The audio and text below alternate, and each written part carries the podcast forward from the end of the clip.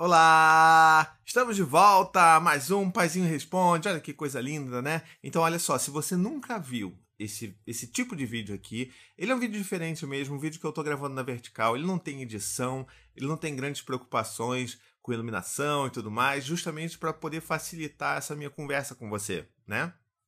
E aí a ideia toda é justamente que as pessoas mandem suas perguntas para mim, usando a hashtag Paizinho Responde, e eu vou aqui, a gente pode dialogar nesse ambiente mais mais intimista, sabe? A gente está aqui junto, a gente está conversando, a gente quer trocar experiências. Então, a ideia é justamente essa, tá legal?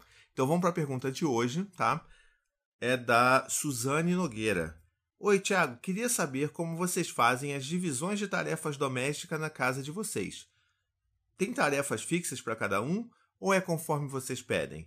Como é a estratégia de vocês para criar meninos sem machismo? Grande beijo na família toda. Caraca, né? O pessoal tá tá mandando umas perguntas difíceis assim. Eu não, não tenho medo de responder pergunta nenhuma, a gente pega e, e eu acho que essa daqui ela rende uma conversa muito rica, tá bom? Acho que essa é uma das grandes dúvidas que o pessoal tem quando vem me perguntar ou quando vão fazer entrevista comigo, que é justamente falar sobre assim, pô, mas como é que é aí na sua casa? Como é que é? é você é pai ativo? E você faz o que então? O que, que você faz na casa? Eu falo assim, gente, não tem uma divisão fixa das coisas. A gente vai fazendo, é, é tudo muito orgânico, sabe? Assim, a gente faz o que precisa ser feito. Não tem uma divisão. Pelo menos aqui em casa, né? Na nossa família, isso não funciona muito bem. Então não é tipo, ah, o Thiago lava a louça, o Thiago troca a fralda, a Anne, sei lá, a Anne faz a comida. Não é assim, sabe? A gente tá ali tá fazendo. Se eu chego em casa, ainda mais agora com três filhos, né? A Anne, ela tá muito mais é, precisando se dedicar e se voltar às suas atenções, até por causa da amamentação, para Maia, né? Então, assim, não tem a gente não, não, divide nada assim muito especificamente. A gente está sempre muito atento, eu estou sempre muito atento para saber assim, oh, peraí, o que está faltando, onde é que está, sabe, onde é que eu preciso atuar. E a gente sempre, sabe, depois que você atina para essa coisa de que você não só tem que ser um pai que pensa nos filhos e que quer estar tá junto, e quer participar e quer construir um vínculo, mas você também atina para essa coisa de que, peraí, eu estou numa casa e eu preciso manter essa casa limpa. Eu preciso, sabe, cuidar dessa casa, porque ele é o meu lar também. Não, não é tipo cuidar de uma pessoa só. É cuidar da casa inteira, do lar inteiro. Então, depois que você se, se toca disso, porque às vezes alguns de nós, homens, a gente tem a dificuldade de se tocar disso. Então, assim, quando esse estalo acontece, aí você começa a olhar para casa em termos de tipo, peraí, tá faltando uma coisa aqui. Não, peraí, ó, tem aquele cesto de roupa suja ali, deixa eu descer com ele. Ah, peraí, tem. O Gael fez xixi na cama, teve escape. Vamos lá trocar aquela né, o lençol, a capa do lençol e tudo mais. Vamos separar aquilo ali, vamos descer para poder lavar. A, a Anne tá no quarto com a Maia, tá amamentando. Então, peraí, então, peraí, tá na hora de dar janta para as crianças, vamos lá dar janta para as crianças. Acabou a janta, vamos lavar a louça. Então, é, é tudo muito orgânico. A gente não tem essa divisão de tarefa aqui, principalmente porque a gente acha que uma divisão mais equânime possível de responsabilidades e tarefas é quando todo mundo é responsável pelo todo, né? Então eu não sou responsável por uma coisa específica ou por um conjunto de coisas específicas. Eu sou responsável pela casa como um todo, pela família como um todo, tanto quanto a Anne também é. É claro que ela tem mais responsabilidades, principalmente agora com a Maia, porque ela amamenta, então, assim, essa parte específica da responsabilidade da alimentação da Maia nesse momento, né, nesse primeiro momento da vida dela, eu não consigo suprir. Mas todo o resto, sim. Inclusive, algumas coisas que ela fazia antes que agora deixaram de fazer porque ela precisa né, estar voltada para esse tipo de atividade. Então, é muito, sabe? E a gente não conversou em momento nenhum sobre isso. A gente não chegou e acordou nada. A gente vai fazendo. Onde está faltando, às vezes, se, sei lá, se alguém não se toca, pô, olha só, tem o vaso está tudo cheio de xixi porque as crianças, né, fica aquela coisa de mangueira solta, louca e faz xixi. Então, peraí, vamos pegar as crianças, inclusive, para poder limpar o chão do banheiro, né, que está ali sujo de xixi respingado. Então, às vezes a gente dá um toque um no outro para poder, né, às vezes passou no cansaço do dia a dia, mas de uma forma geral a gente está junto olhando para tudo. E eu acho que essa é uma das formas assim mais eficientes de você dividir responsabilidade dentro de uma casa, quando os dois se sentem genuinamente responsáveis pelo, pela manutenção daquele lar, tá legal? É, é um pouco da minha visão sobre isso. E, e eu acho interessante essa pergunta da Suzane, porque assim, ela, ela faz duas perguntas, mas que as duas estão ligadas intimamente uma com as outras, né? Assim, uma com a outra, porque a primeira pergunta como é que é a nossa divisão de responsabilidades aqui em casa e depois pergunta, pô, mas como é que você faz para criar filhos sem machismo, né? E assim, uma, da, uma das ferramentas mais poderosas que a gente tem para ensinar os nossos filhos qualquer coisa na vida é o modelo. Então, assim, a gente já está ensinando eles a viver sem machismo quando a gente quando eles têm por experiência própria ver o pai cuidando da casa, ver o pai cuidando deles próprios, e não isso sendo uma atividade que seja exclusivamente da mãe. Então isso já é uma coisa que já ajuda eles a entenderem que o mundo ele deve ser dividido em responsabilidades iguais, sabe? Eles podem saber que a mãe gosta mais de de cuidar dos cachorros e o pai gosta mais de lavar louça, que eles, né, que cada um tem preferência, mas que os dois vão cuidar da casa. Se a casa, se o chão estiver sujo, os dois vão pegar numa vassoura e vão varrer a casa, entende? Então, isso por si só já é um ótimo começo para a gente ajudar a criar os nossos filhos sem machismo.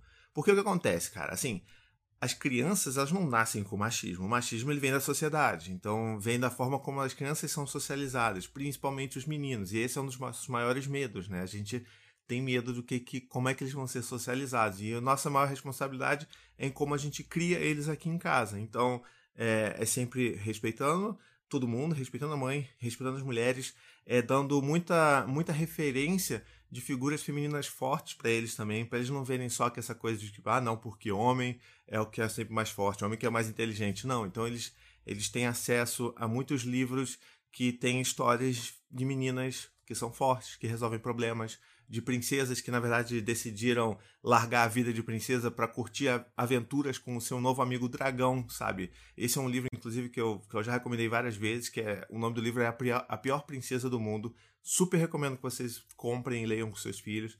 Então, assim, a gente está sempre olhando isso. Ah, vai ver algum desenho na Netflix, algum desenho na TV? Vamos procurar figuras de protagonistas meninas para eles verem também que as meninas são fortes, elas podem ser o que elas quiserem. E isso pra gente se tornou ainda mais importante depois que a gente soube que a gente ia ter uma o terceiro filho seria uma menina.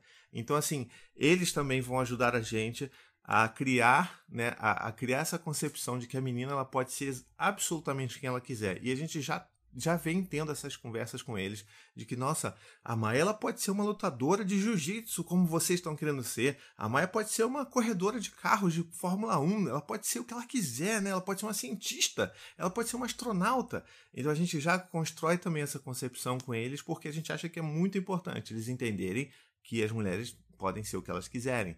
E, enfim, é, são essas coisas no dia a dia que a gente vai né, alimentando um pouco aqui, alimentando um pouco ali, é, cuidar com essa questão de que, ah, não, porque tem brinquedo de menino e brinquedo de menina, que isso é um absurdo, sabe? Não tem que ter brinquedo de menino ou de menina, tem brinquedo de criança. Então a gente já bate nessa tecla com eles todos os dias. É claro que volta e meia eles vêm, sei lá, da escola, de uma conversa com amigos, com alguma coisa meio atravessada, tipo, ah, não, essa música é de menina. E a gente já fica, opa, peraí, calma aí, vamos conversar. Não é por aí. Música é para quem quer dançar, não é para menina para menina, não é só porque tem uma mulher cantando que ela não é, é uma música só de menina.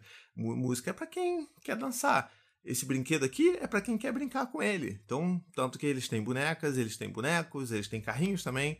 Então, assim, é importante não a gente ficar preocupado em, sabe, ah, meu Deus, os meus filhos vão ser machistas e tal. É, é, eu acho que é mais uma questão de mostrar para eles quanto quantas outras coisas podem ser da vida, quantas outras coisas podem ser legais e bonitas de se brincar do que só que a sociedade normalmente né, determina para eles. Então, acho que esse é um olhar que a gente tem.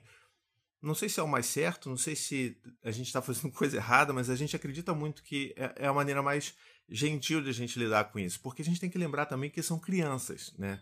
Assim, o Dante, por mais que ele seja o mais velho da casa, ele tem seis anos, ele ainda é uma criança. Então a gente tem que também olhar com gentileza e, né, e, ter esse olhar da inocência deles, que estão absorvendo coisas da escola, dos amigos, de outras famílias que têm outros valores e, né, e de todo um entorno que quer botar eles dentro de uma caixinha. A gente aqui em casa a gente tem que mostrar para eles que eles podem ser muito mais outras coisas, que as mulheres podem ser muito mais outras coisas do que a sociedade diz que elas, podem, que elas devem ser e que eles também, né?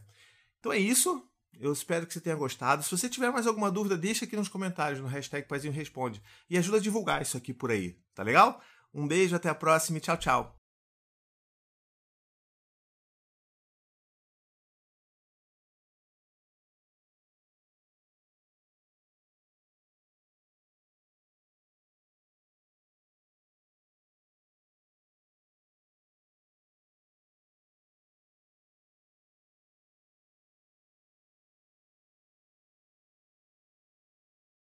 To the 25 senators who just voted against U.S. veterans and their families, you flip flopped, voted no on the Honoring Our Pact Act. You know it provides medical help to vets, makes amends to veteran families who lost children to recklessness.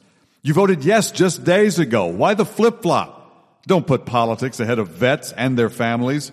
To everyone listening, contact your United States senators today. Demand they vote yes. Make the Honoring Our Pact Act law now paid for by SO.